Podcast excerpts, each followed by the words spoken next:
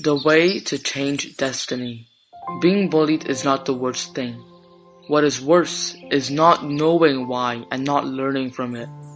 Everything is ever changing such that the weak will not always be weak and the strong will not always be strong.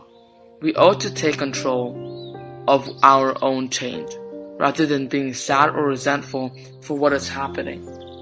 Destiny is determined by both the past and the present which is not set in certain ways. The best way to change destiny is by changing one's own mind, namely cultivate inner wisdom and compassion.